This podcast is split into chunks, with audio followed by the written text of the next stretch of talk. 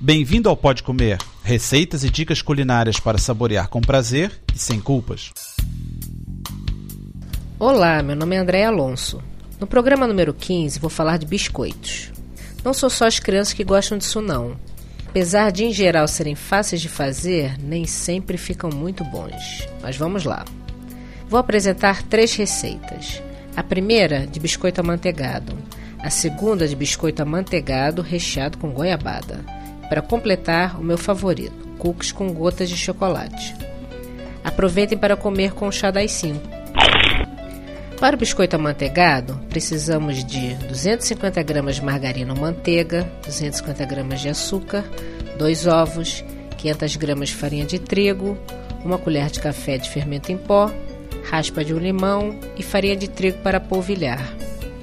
Se quiser rechear com creme de chocolate, acrescente 200 gramas de chocolate culinário, 200 ml de natas, que é creme de leite, uma pitada de baunilha em pó ou duas gotinhas em líquido. Também pode rechear com doce de morango, que é geleia. Eu provei e ficou ótimo.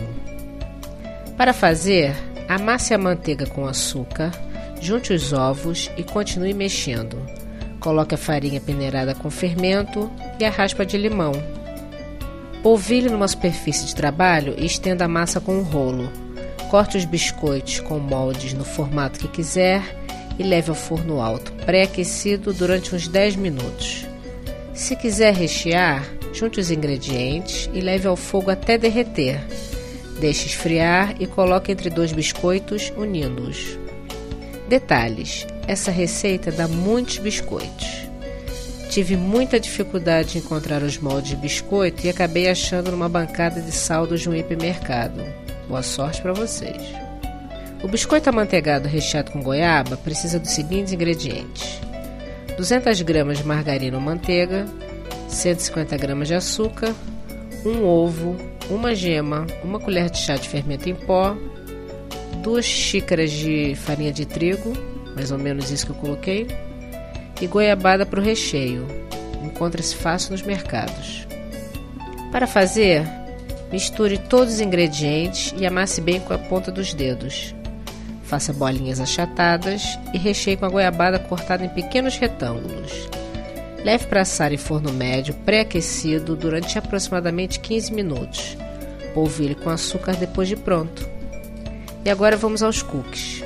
Os ingredientes são 175 gramas de farinha de trigo, uma colher de chá de fermento em pó, 125 gramas de margarina ou manteiga, 90 gramas de açúcar amarelo, que é mascavo, 60 gramas de açúcar de confeiteiro, meia colher de chá de essência de baunilha, um ovo e 125 gramas de gotas de chocolate. Pode até reduzir um pouquinho porque eu acho que fica muito.